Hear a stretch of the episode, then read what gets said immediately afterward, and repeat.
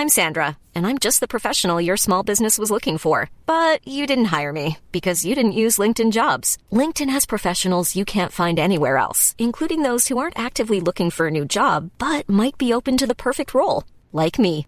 In a given month, over 70% of LinkedIn users don't visit other leading job sites. So if you're not looking on LinkedIn, you'll miss out on great candidates like Sandra. Start hiring professionals like a professional. Post your free job on linkedin.com/people today. Ever catch yourself eating the same flavorless dinner three days in a row?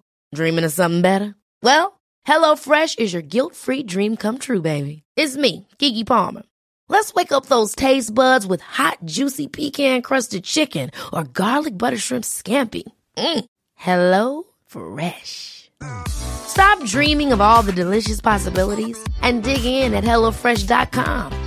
Let's get this dinner party started. Hey, it's Ryan Reynolds, and I'm here with Keith, co star of my upcoming film, If, only in theaters, May 17th. Do you want to tell people the big news?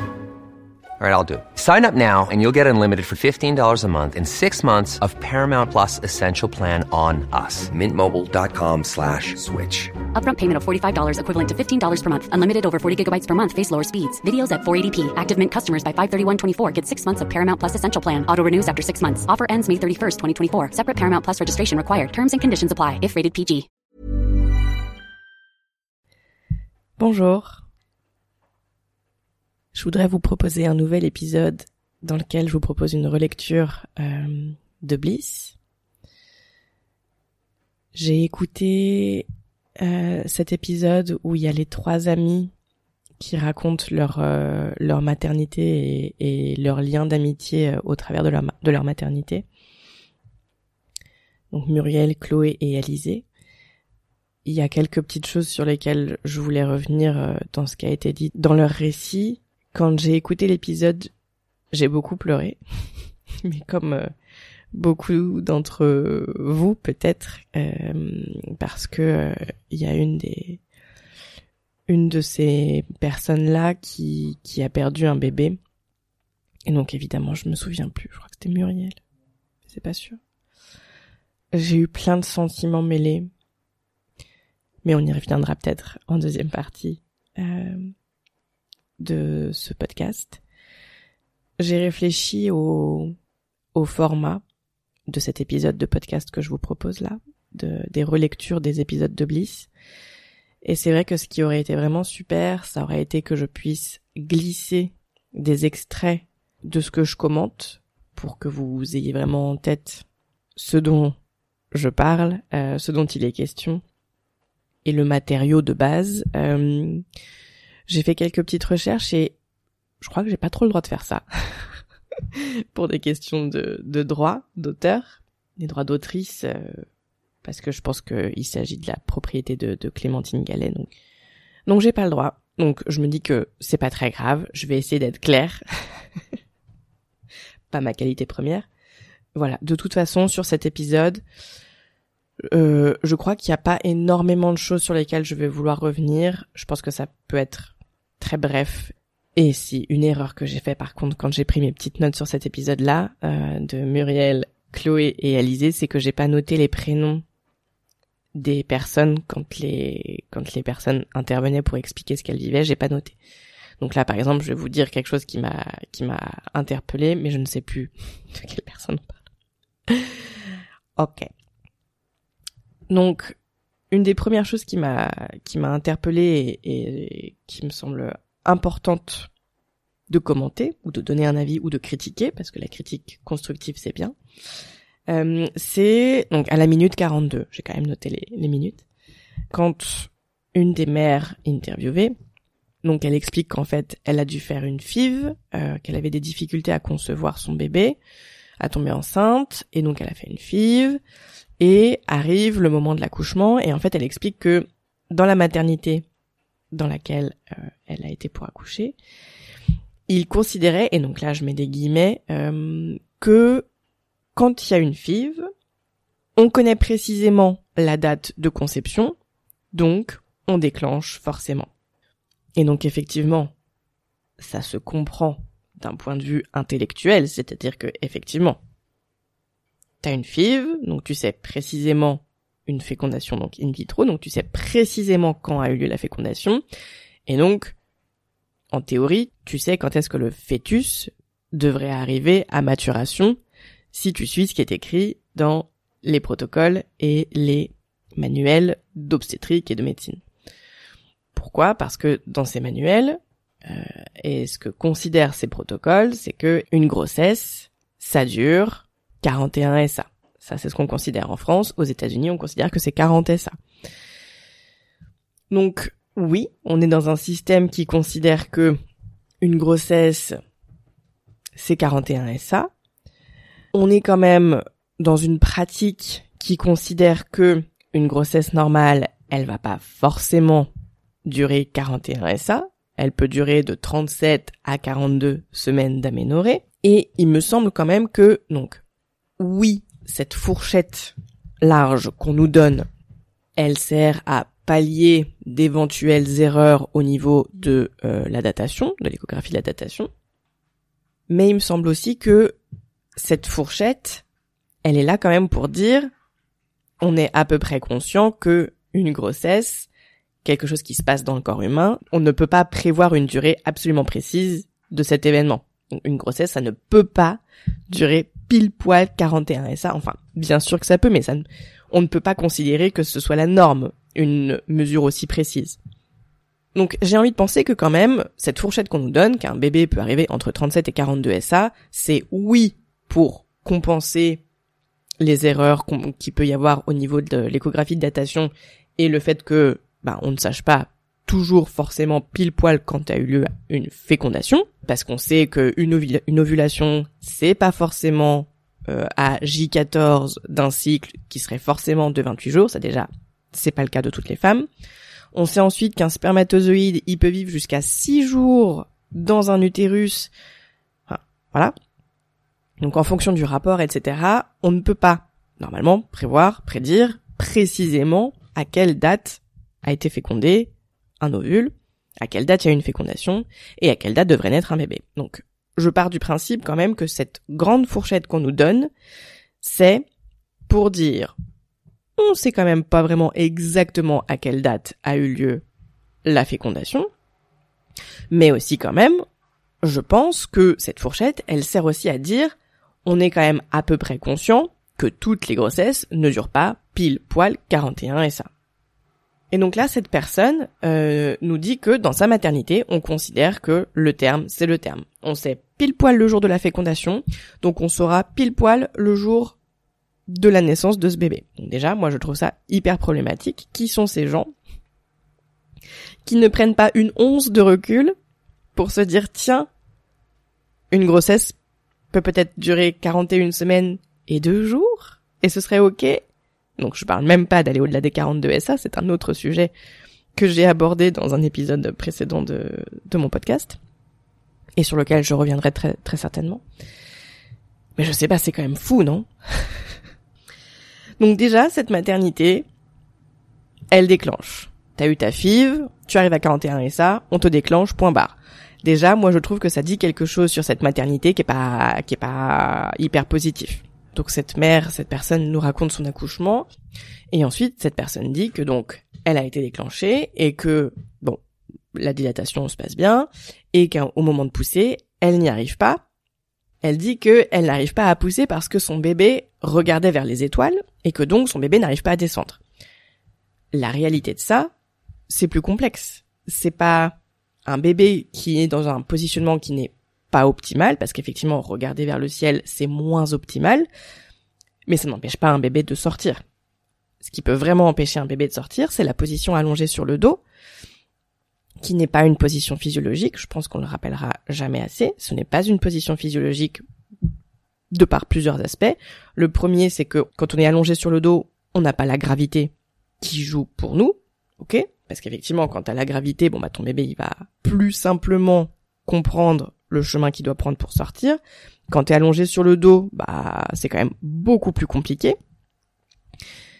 Il faut aussi se rappeler que quand on est allongé sur le dos, le bassin n'est pas dans une position optimale, il n'est pas dans une ouverture optimale pour laisser un bébé passer, surtout si le bébé se présente d'une manière un peu moins facile que la position euh, haut du crâne euh, en premier.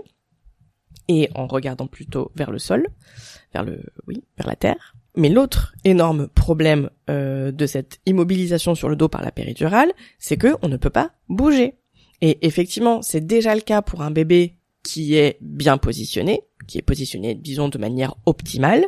Il sera quand même content que la personne enceinte puisse bouger, faire des mouvements avec son bassin pour aider le bébé à cheminer. Mais si en plus le bébé a une position qui est moins optimale, qui lui, qui lui permet moins facilement de descendre, si en plus on est immobilisé et qu'on peut pas faire jouer le bassin, faire des cercles, rentrer les genoux, écarter les pieds, c'est une position dont on pourra reparler, euh, qui aide aussi à le bébé à cheminer. Enfin, ce qui est important à comprendre ici, c'est que quand elle dit, et donc ce qu'elle dit, c'est ce qu'elle a entendu du système, hein, moi encore une fois, et je pense que c'est important que je le remette, je ne critiquerai jamais les mères et ce qu'elles pensent avoir vécu de leur accouchement, ou ce qu'elles ce qu'elles ont ressenti de leur accouchement, ce qu'elles ont ressenti de leur accouchement, ça je ne le critiquerai jamais. Moi ce que je critique c'est le système, c'est ce que les soignantes et soignants font croire aux personnes en train d'accoucher. Et donc là, effectivement, ce que la mère dit, c'est ce qu'elle a entendu de la part des soignants, c'est que le bébé regarde vers les étoiles, c'est difficile de pousser, vous n'allez pas y arriver. Ou c'est plus difficile, voilà. La vérité, c'est pas ça. La vérité, c'est que quand il y a une péridurale, une immobilisation sur le dos, c'est plus difficile pour un bébé de cheminer, qu'il soit bien ou mal positionné. Donc là, un bébé qui regarde vers les étoiles, bah oui, si t'es allongé sur le dos avec la péridurale, ça va être plus, difficile pour toi. Mais ce que je veux dire, c'est que la faute, c'est pas la tienne, et c'est pas la faute de ton bébé, parce qu'il regarde vers les étoiles. La faute, elle est au système, qui met des péridurales sans se demander si ça peut rendre plus complexe l'accouchement, sans informer les personnes enceintes de, des risques que ça comporte, et sans proposer aux personnes enceintes un autre accompagnement pour gérer la douleur, ou une impression de douleur, ou une impression qu'on va pas y arriver. Il y a plein d'autres manières que la péridurale pour gérer ça. Donc, le bébé n'arrive pas à descendre à cause de cette position allongée de la péridurale, et effectivement, elle dit que le gynécologue arrive, qui tape dans ses mains et ça franchement et donc elle le dit sympa le sympa le geste euh, le geste qui veut dire spatule. Et ensuite elle dit qu'elle a senti le truc qu'elle a senti les spatules et à quel point il, bougeait le bébé comme ça à l'intérieur d'elle. Pour euh, pour les personnes qui m'écoutent juste sur Spotify ou ou, ou Deezer ou Apple Podcast, je, je filme aussi cet épisode euh, que je vais mettre sur YouTube. Et peut-être que si que je vais pouvoir le mettre sur Spotify comme ça d'ailleurs, je ne sais pas, je vais voir. Mais donc effectivement, je fais le mouvement euh, de comment il a fait pour bouger le bébé, mais que vous pouvez très bien imaginer sans savoir l'image. Mais juste qu'on se rende bien compte de ce que cette personne a vécu et son bébé. Ce n'est pas normal. Et donc elle dit elle a l'impression qu'il va lui arracher la tête à son bébé. Et elle sort et elle est tout amochée et tout. Enfin, est-ce qu'on se rend compte de ce qu'on fait vivre au bébé, en fait? Juste parce que la péridurale, c'est normal. La péridurale, c'est ça qu'il faut faire. On amoche un bébé. Enfin, vraiment, moi, je, je ne comprends pas que ce soit aussi normalisé. Et je pense que les mères dont, dont on, à qui on fait vivre ça et et qui ont des bébés à qui on a fait vivre ça, je pense qu'elles elles, elles savent au plus profond d'elles-mêmes que c'est pas normal, mais elles n'arrivent pas à mettre le doigt dessus. Et ensuite, euh, cette personne dit, je fais une hémorragie. Et c'est, ça m'a, ça m'a un peu interpellé la manière dont elle le dit. Elle dit, euh, donc je me sens partir, je vois ma, ma tension, ma qui descend, euh, j'ai envie de vomir, je le dis. Euh, donc bon, je fais une hémorragie et puis voilà comme si c'était euh, logique, normal, inévitable. Et bien sûr qu'elle le qu'elle le vit comme ça parce que c'est comme ça que le dit le système, que le disent les soignants. L'accouchement, il y a un risque d'hémorragie énorme.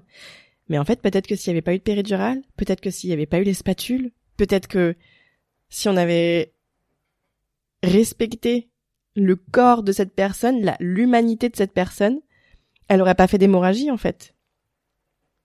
Et ça, je sais que c'est difficilement audible et que de toute façon on ne saura jamais. Mais ce qu'on sait, parce que les statistiques le disent, les chiffres le disent, c'est que un accouchement à la maison sans instrument, par exemple, diminue le risque de faire une hémorragie du postpartum J'ai plus les chiffres en tête, mais je pense qu'on divise par 3 ou par 4 les chiffres. Je fais juste une petite parenthèse. J'ai pas noté plein de choses à dire dans cet épisode qui était hyper long parce que je crois que euh, les mères ont raconté plusieurs de leurs accouchements et il y a des choses aussi très bien qui se passent par, par moment et effectivement je m'étais dit qu'il fallait que je note aussi les choses bien parce que c'est bien de souligner ce qui est bien. Euh, là, j'ai pas eu ce réflexe, mais je, je vais le faire pour les prochains les prochains épisodes de relecture de Bliss euh, que je ferai par la suite. Je je noterai aussi des choses qui sont bien. Mais donc là, effectivement, j'ai pas noté énormément de choses dans cet épisode. J'ai juste noté ça qui m'a choqué et ce qui arrive. Donc là, on passe à, à l'accouchement. Euh, je crois que c'est Muriel. Je vais pas répéter trop le prénom parce que ça se trouve c'est pas elle et ce serait vraiment horrible. Son accouchement commence, en gros, elle dit, euh, je crois qu'elle dit qu'elle gère bien ses contractions, qu'elle n'a pas particulièrement euh, envie de prendre la péridurale. Mais il y a cette euh, cette sage-femme qui lui dit attention, si vous attendez trop, vous pourrez pas prendre la péridurale après. Donc ça, c'est de la manipulation mentale et il faut pas faire ça. Il faut pas faire ça le nombre de personnes, le nombre de femmes qui ont accouché qui racontent qu'on leur a dit ça, qu'elles voulaient pas forcément la péridurale, mais qu'on leur a dit que l'anesthésiste ne serait pas forcément dispo, ou alors qu'après il serait trop tard. Enfin, c'est de la manipulation mentale. Encore une fois, quelque chose que j'ai pas encore dit dans cet épisode, mais que je pense qu'il est important que je redise à chaque fois. Ce que je critique, c'est un système. Ce ne sont pas les soignants et soignantes en tant qu'individus. Les soignants et soignantes, ils sont amenés à prendre des décisions et à faire des choses qui ne sont pas correctes parce qu'ils gravitent dans un système qui est malsain, qui est délétère. Le système médical, et plus précisément le système obstétrical, c'est un système qui est profondément misogyne. C'est un système qui n'offre aucune reconnaissance pour les personnes qui travaillent dans ce système, donc il n'y a pas d'argent, il n'y a pas de budget, il n'y a pas d'équipe, c'est-à-dire que les personnes qui travaillent, et notamment en obstétrique, mais dans n'importe quel service hospitalier, ils sont tous en sous-effectif, il manque des gens, il manque des soignants, il n'y a pas, il n'y a pas de gens pour avoir des rotations sur des horaires qui soient sains.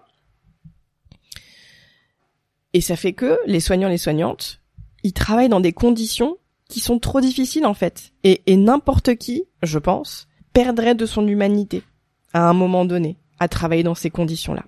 Quand t'as pas le temps pour toi-même faire une pause, pour toi-même aller faire pipi, pour toi-même manger quelque chose, comment veux-tu, quand, quand toi-même tu es vide, comment veux-tu pouvoir t'occuper de quelqu'un? Enfin, moi, ça me paraît impossible.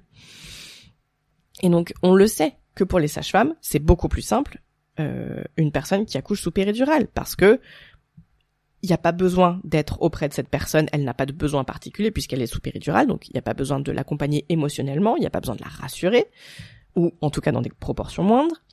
Avec l'ocytocine de synthèse, ensuite, tu peux gérer quand est-ce que le, le bébé va sortir, etc., etc. Donc c'est ça, le point, c'est que dans ce système, l'humain, qu'on parle des soignants ou qu'on parle des patientes, il passe après, après tout. Enfin, oui, il y a des questions de rentabilité beaucoup, mais il passe après tout. Donc là, effectivement, la sage-femme qui dit euh, on va vous mettre la péridurale, elle pense pas forcément à mal. Et puis surtout que ce, les soignants et les soignantes ont, ont beaucoup de mal à remettre en question leur pratique. Euh, donc ça découle de tout ce que je viens de dire, hein, parce qu'ils n'ont pas de toute façon de, de disponibilité mentale, à mon sens, pour prendre le recul et remettre en question ce qu'ils font au quotidien. Euh, et puis il y a aussi de toute façon cette survalorisation de quand tu es médecin, donc t'as pas d'argent. quand tu es soignant, t'as pas d'argent, mais t'as ce statut de dire t'es sachant, tu sais mieux que tout le monde, donc voilà. Et donc il y a ça aussi qui, qui crée un rapport de domination, qui crée un rapport qui est hyper déséquilibré et qui fait que euh, les soignants ne se disent pas que peut-être parfois ils ont tort, que peut-être parfois ce qu'on leur apprend c'est pas ok, que peut-être parfois il faudrait réfléchir autrement. Je referme cette parenthèse. Le fait est que la soignante dit à cette personne qui est en train d'accoucher, si vous prenez pas la péri, voilà. Et donc effectivement, elle a pris la péridurale, et elle dit qu'elle est complètement shootée, mais qu'elle vit plutôt bien, tout ce qui est poussé, etc. Et donc là, oui, quelque chose qui est quand même intéressant dans ce dans cet épisode-là, enfin dans cette euh, ce récit-là d'accouchement, c'est que en gros, euh, la personne qui a accouché explique que elle avait ses contractions, elle les gérait, on lui suggère la péridurale, elle prend la péridurale, elle commençait à fatiguer et la péridurale fait que en 20 minutes, elle a fini de dilater et qu'il était déjà temps de pousser. Et donc ça, c'est quelque chose qui est très euh, sujet à polémique. Est-ce que la péridurale facilite le travail? Est-ce que la péridurale ralentit le travail? Et en fait, je pense que c'est comme tout le temps, ça dépend des individus. Il y a des personnes pour qui la péridurale va ralentir le travail, va arrêter des contractions. Ça, ça existe, c'est une réalité. Et il y a des personnes pour qui la péridurale va permettre une, une dilatation hyper rapide et une arrivée au moment de pousser beaucoup plus rapide. Ceci étant, c'est pas parce qu'on arrive au moment de pousser plus rapidement que on va pousser dans des bonnes conditions, qu'on va sentir ce qui est en train de se passer, qu'on va pas se prendre des doigts pour euh, vérifier la dilatation, chose qu'on a peut-être pas envie de recevoir. Et donc là, en l'occurrence pour cette personne, la péridurale a apparemment fait que l'accouchement s'est accéléré et donc elle explique qu'elle pousse, qu'elle trouve ça super, que la tête sort et que la sage-femme dit attendez, je vais passer les épaules et ensuite vous pourrez attraper votre bébé. Sauf que ça c'est pareil. Passer les épaules, rentrer comme ça dans l'intimité de la personne, j'allais dire risquer de lui faire mal. Elle a la péridurale, donc non, mais le bébé il va sentir quand même des choses.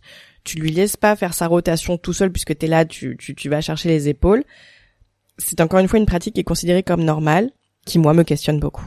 C'est-à-dire que ce bébé qui est parfaitement capable de faire sa rotation tout seul et de passer, hein, il a besoin de personne. Encore une fois, Évidemment, c'est bien plus vrai dans un dans le cas d'un accouchement physiologique et il peut y avoir un problème, il peut y avoir plus de problématiques dans le cadre d'un accouchement où on est allongé sur le dos avec une péridurale. Mais là, apparemment, il n'est pas particulièrement mention de problématique, c'est simplement que la, la, soignante a dit, bah évidemment, la tête elle est sortie, donc maintenant je, je vais passer les épaules et ensuite voilà. On prive les bébés de leur capacité à faire quelque chose. On les laisse pas être acteurs eux aussi de leur de leur naissance on sait pas ce que ça fait sur eux en fait. Et partir du principe du principe que ça fait rien, c'est bon, c'est pas grave, c'est juste des nourrissons, bah moi je trouve ça problématique. Et on passe ensuite au gros point euh, de cet épisode, de l'épisode de Bliss, cet accouchement qui va euh, pas bien se terminer. En gros, euh, la personne qui est en train d'accoucher, elle explique qu'elle voulait un accouchement physiologique, qu'elle s'était préparée à ça et que donc elle est dans une salle nature et que voilà tout se passe bien et la, la dilatation du col se passe bien, enfin tout va bien. Et en fait, à un moment donné, la, la soignante, la sage-femme, dit à cette personne qui est en train d'accoucher, est-ce que vous voulez qu'on perce la poche des os? Parce qu'en général, les femmes qui accouchent de manière physiologique, elles aiment bien qu'on fasse ça. Comme ça, quitte à le faire sans péri, autant que ça aille rapidement il n'y a pas de malveillance dans les paroles de cette sage-femme. Il n'y a pas de la malveillance. Ce n'est pas ce que je dis. Il y a de l'ignorance. Et en fait, elle se rend pas compte, cette sage-femme, que quand elle dit ça, elle manipule, encore une fois, la personne qui est en train d'accoucher et elle interfère avec cet accouchement qui se passait si bien. Qu'est-ce qu'il y a besoin de, d'intervenir, de faire quelque chose? Pourquoi on ferait quelque chose? On va rappeler les fondamentaux sur le, la rupture de la poche des os artificielle, donc par quelqu'un, et les risques que ça comporte, et pourquoi il ne faut pas faire ça. Je suis désolée, il ne faut pas rompre une poche des os. Donc d'abord, quand on accouche effectivement de manière physiologique, on peut ressentir de fortes douleurs, tout comme on peut ne pas en ressentir, hein. mais on peut ressentir de fortes douleurs, et la poche des os, elle a une utilité qui est très importante au moment des contractions, c'est que cette poche des os, elle peut agir comme un amortisseur et faire que les contractions, elles sont moins douloureuses. Et il y a beaucoup de personnes qui témoignent de ça, du, moment où, où la poche des os s'est rompue d'elle-même ou que quelqu'un a rompu la poche des os artificiellement, les douleurs sont devenues beaucoup plus difficiles à gérer. Donc, si ça arrive comme ça et que on est dans une poussée et que le bébé arrive, bon bah, enfin, on va pas, y a rien à faire. Mais pourquoi est-ce qu'on voudrait infliger ça à quelqu'un? Pourquoi est-ce qu'on voudrait se dépêcher là que ça se termine? La, la, la, la personne enceinte n'est pas en train de dire je veux que ça se termine vite, je, j'en peux plus, euh, faites quelque chose. Enfin, et quand bien même elle dirait j'en peux plus, faites quelque chose, on peut aussi la rassurer, lui dire que tout va bien. Mais vouloir forcément intervenir et la mettre dans un moment d'intenses douleurs, et donc c'est ce qu'ensuite la personne en train d'accoucher va décrire, elle va dire une douleur insoutenable et qui était même anormale, mais donc d'une part ça, et d'autre part, rompre la poche des os de manière artificielle, ça augmente les risques de faire une procidence du cordon. La procidence du cordon, ça peut être dramatique. Une procidence de cordon, c'est donc un cordon qui sort du, du vagin et donc de la vulve de la personne en train d'accoucher avant le bébé. Qu'est-ce que ça veut dire ça? Ça veut dire que le cordon ombilical, il va être compressé d'une manière qui n'est absolument pas physiologique. Ce n'est pas normal que ça, ça arrive. Hein, c'est, très grave. Et il y a plus de sang en fait qui va au bébé s'il y a une procidence de cordon. Donc il y a des choses à faire pour essayer de se dire, on, peut essayer de gagner un peu de temps, par exemple de se mettre en, chien tête en bas, par exemple. Mais t'es en train d'accoucher, t'as pas envie de faire un chien tête en bas. Mais voilà, de mettre le bassin et les fesses plus haut que le reste du corps pour essayer d'éviter qu'il y ait trop de pression au niveau du périnée, là où le cordon est, alors qu'il ne devrait pas y être. Euh, et donc ça, c'est euh, césarienne code rouge. Donc pourquoi Pourquoi on perce une poche des os là? Et en plus, avec un oui, elles aiment bien faire ça les femmes quand elles accouchent de manière physiologique, mais t'es qui toi en fait? Enfin, pardon, je veux pas être méchante envers, cette, soignante qui ne se rend pas compte de ce qu'elle fait. Et en plus, c'est partir du principe que, mais après c'est une c'est une lecture du, du système qui est, enfin oui, on le sait, hein, pour eux, euh, tout le monde doit rentrer dans le même schéma, tous tous les accouchements doivent se passer de la même manière, etc. Et effectivement, dès qu'il y a quelque chose qui sort un tout petit peu de l'ordinaire, euh, ça les, enfin ça ils comprennent pas, ils vrillent. Mais effectivement, dire euh, les femmes qui accouchent de manière physiologique, elles aiment bien, bah, enfin, je m'en fous des femmes qui accouchent de manière physiologique. Ce qui compte, c'est moi là maintenant, et là moi maintenant, bah, je vois pas pourquoi on ferait ça, quoi. C'est tout un système de pensée à revoir. Et donc effectivement, cet accouchement va se terminer de manière dramatique parce que ce bébé ne va pas vivre. Et donc euh, la personne qui a enfanté de ce bébé raconte à la fin que quand ils ont eu les résultats de l'autopsie, ce qui a été vu, c'est que il y avait une très légère malformation et donc là pardon, j'ai j'ai plus les termes mais de la carotide ou d'une veine, enfin quelque chose d'un vaisseau sanguin important qui faisait que le cœur ne pouvait pas être alimenté euh, comme il fallait et que euh, ce bébé n'aurait pas pu n'aurait pas pu vivre. Et c'est une anomalie qui n'avait pas été vue euh, à l'échographie du deuxième trimestre, l'échographie anatomique, parce que c'était une malformation très petite et voilà. Et en fait, ce que j'ai trouvé très difficile, c'est à la fin, donc cette personne qui a accouché dit dit qu'elle s'est posé plein de questions, elle se demande si quelque chose était de sa faute, elle se dit est-ce que j'aurais pas dû accepter qu'on perd sa poche des os, etc. Ce sont des questions que je trouve légitimes. Et Clémentine qui balaye un peu ça et qui dit euh, un truc genre euh, avec des si on, on, pourrait tout refaire et en gros ça sert à rien. Mais moi je pense que c'est intéressant de se poser ces questions, même s'il faut se poser les questions dans le bon sens, c'est-à-dire que là le tort ne sera jamais à la mère d'avoir accepté euh, qu'on rompe sa poche des os. Euh, parce que quand on est dans un moment de vulnérabilité aussi extrême qu'un accouchement, on n'est pas en mesure de prendre des décisions. On est juste en mesure d'accoucher. De laisser parler le cerveau émotionnel, le cerveau archaïque, ce cerveau qui est juste instinctif, donc euh, juste euh, j'enfante quoi, je ne suis pas capable de réfléchir et de prendre une décision quand j'enfante. Donc quand quelqu'un te pose une question aussi importante que ça pendant que t'enfantes, c'est cette personne qui est en, qui est en tort en fait. Et toi, bah, tu fais juste ce qu'on te dit. On te dit les, gens aiment bien faire ça, donc pourquoi pourquoi est-ce que tu essaierais de, de, creuser avec ton cerveau qui n'est pas en mesure de faire ça à cet instant-là, de te dire oh tout le monde aime bien faire ça, mais moi je non, je vais refuser. Enfin, il y a des personnes qui le font, hein, à, qui on dit elles sont en train d'accoucher, elles disent non non non foutez-moi la paix, mais tout le monde n'est pas capable de ça. Enfin, tout le monde n'est pas dans la même disposition parce qu'encore une fois, tout le monde ne réagit pas de la même manière et il faut que le système entende ça nous sommes des individus. Nous ne sommes pas, c'est pas un groupe. Enfin, tu peux pas nous parler, nous considérer comme un, groupe de gens. Enfin, non. Je pense qu'il faut pas balayer euh, ce type de réflexion de et si, et si, est-ce que les choses auraient pu se passer autrement? Parce que peut-être que les choses auraient pu se passer autrement, on n'en saura jamais à jamais rien. Mais en revanche, oui, ce qu'il faut cadrer, c'est bien euh, rien n'est de ta faute. À toi, personne qui a enfanté, qui a vécu des traumatismes, rien n'est de ta faute. Jamais. C'est le système. Et donc, L'écoute de cet épisode a été très très dure parce qu'en plus euh, les résultats de l'autopsie, euh, elle les donne à la toute fin euh, de l'épisode, de l'enregistrement parce que ben voilà le, récit et les, les, trois personnes qui racontent leurs histoires, ça s'est déroulé comme ça. Et donc moi effectivement sur le, le dernier tiers de l'écoute, j'étais mais, enfin pour moi c'était évident que la rupture de la poche des os était responsable du problème de ce bébé En vérité, je ne sais pas. L'autopsie dit que non. Enfin, l'autopsie dit qu'il y avait un problème et que euh, il n'y a pas de corrélation avec cette histoire de poche des os. Effectivement, il y a sûrement pas de corrélation avec cette histoire de poche des os.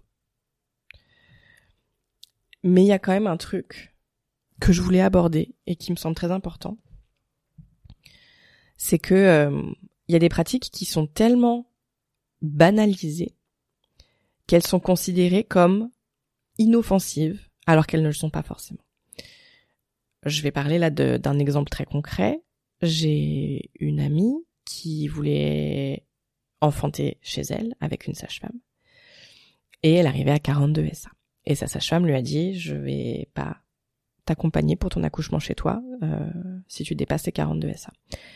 Mon amie était terrorisée euh, à l'idée d'accoucher à l'hôpital. Et elle s'est dit, qu'est-ce que je peux faire pour que mon accouchement arrive là, chez moi, et que je sois en sécurité? Et donc effectivement, quelque chose qui est, très connu et qui se fait très souvent, c'est euh, de prendre un, mélange à base d'huile de ricin. C'est pratiqué depuis très longtemps, c'est pratiqué assez souvent, et on considère que c'est une pratique qui est sans danger. Attention quand même, euh, c'est pas un mélange qu'il faut boire à n'importe quel moment dans la grossesse parce qu'on veut pas que le bébé sorte à n'importe quel moment. Hein. Mais il est considéré par les sages-femmes que euh, et par tous les gens qui travaillent, ben, par la plupart des gens qui travaillent dans les au sein des naissances, euh, que ce genre de choses c'est euh, c'est inoffensif. Un peu comme la rupture de la poche des os. Même si je viens de citer des éléments qui sont hyper graves, des risques et des dangers qui existent bel et bien, pourtant c'est pas c'est pas pris en compte. Pour finir sur mon histoire d'huile de ricin, mon ami a pris ce mélange d'huile de ricin, ça a effectivement déclenché les contractions, ça a effectivement engrangé le travail, sauf qu'elle a eu des contractions qui étaient excessivement fortes, rapprochées, difficiles à gérer, et son bébé s'est retrouvé s'est retrouvé en détresse, euh, détresse fétale. Euh, donc le rythme cardiaque qui, descend, qui descend trop pour euh, la sage-femme qui était présente euh, à son accouchement à domicile et qui a dit en fait maintenant on va transférer, on va aller à l'hôpital. Il faut que ton bébé naisse. Et mon ami a, a subi une césarienne. Euh, son bébé va très bien. Mais c'est pas ça la question en fait. Parce que mon amie, elle a vécu un traumatisme. Elle voulait pas aller à l'hôpital. Elle voulait pas de césarienne. Et en fait, ce qui est difficile, c'est que les gens disent ah oui mais tu vois ton bébé, il euh, y avait quelque chose qui allait pas. Heureusement qu'il y avait l'hôpital, t'aurais pu mourir. Moi, c'est pas ça que je lis. Mon amie, elle a pris ce mélange à base d'huile de ricin qui lui a provoqué des contractions insoutenables que son bébé n'a pas pas n'a pas bien vécu, que son bébé n'a pas bien géré. Et pourquoi elle a pris ce mélange à base d'huile de ricin? Parce qu'elle était à 42 SA et que sa sage-femme lui a dit "Je te laisse tomber." C'est ça en fait qui s'est passé. C'est cette sage-femme à domicile, pour toutes les raisons qui lui sont propres et que je comprends, elle lui a dit qu'elle la laissait tomber.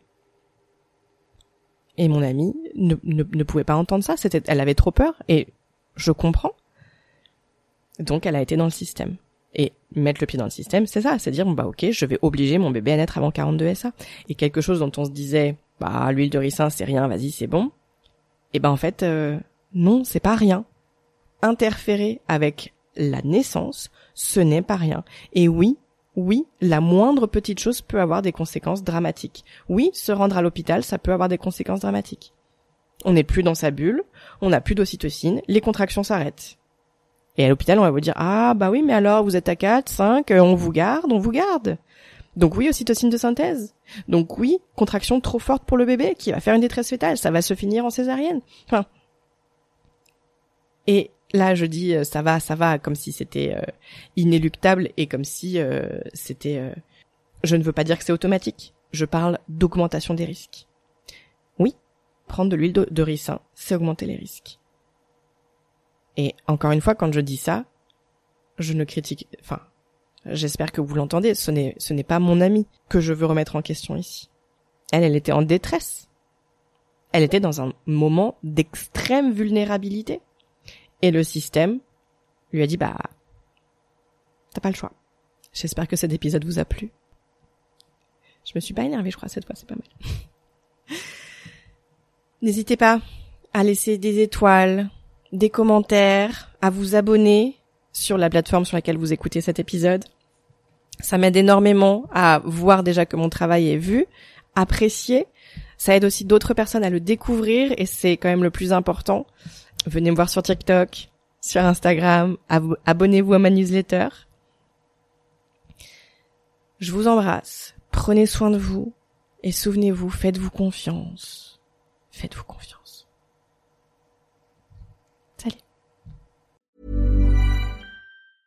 Ever catch yourself eating the same flavorless dinner three days in a row? Dreaming of something better? Well, HelloFresh is your guilt-free dream come true, baby. It's me, Kiki Palmer. Let's wake up those taste buds with hot, juicy pecan crusted chicken or garlic butter shrimp scampi. Mm. Hello Fresh. Stop dreaming of all the delicious possibilities and dig in at HelloFresh.com. Let's get this dinner party started. Imagine the softest sheets you've ever felt. Now imagine them getting even softer over time. That's what you'll feel with Bowl and Branch's organic cotton sheets. In a recent customer survey, 96% replied that Bowl and Branch sheets get softer with every wash. Start getting your best night's sleep in these sheets that get softer and softer for years to come. Try their sheets with a 30-night guarantee. Plus, get 15% off your first order at bowlandbranch.com. Code BUTTERY. Exclusions apply. See site for details. Hi, I'm Daniel, founder of Pretty Litter. Did you know cats tend to hide symptoms of sickness and pain? I learned this the hard way after losing my cat, Gingy. So I created Pretty Litter, a health monitoring litter that helps detect early signs of illness by changing colors, saving you money and potentially your cat's life. Pretty Litter is veterinarian developed, and it's the easiest way to keep tabs on your fur baby's health right at home. Go to prettylitter.com and use code ACAST for 20% off your first order and a free cat toy. Terms and conditions apply. See site for details.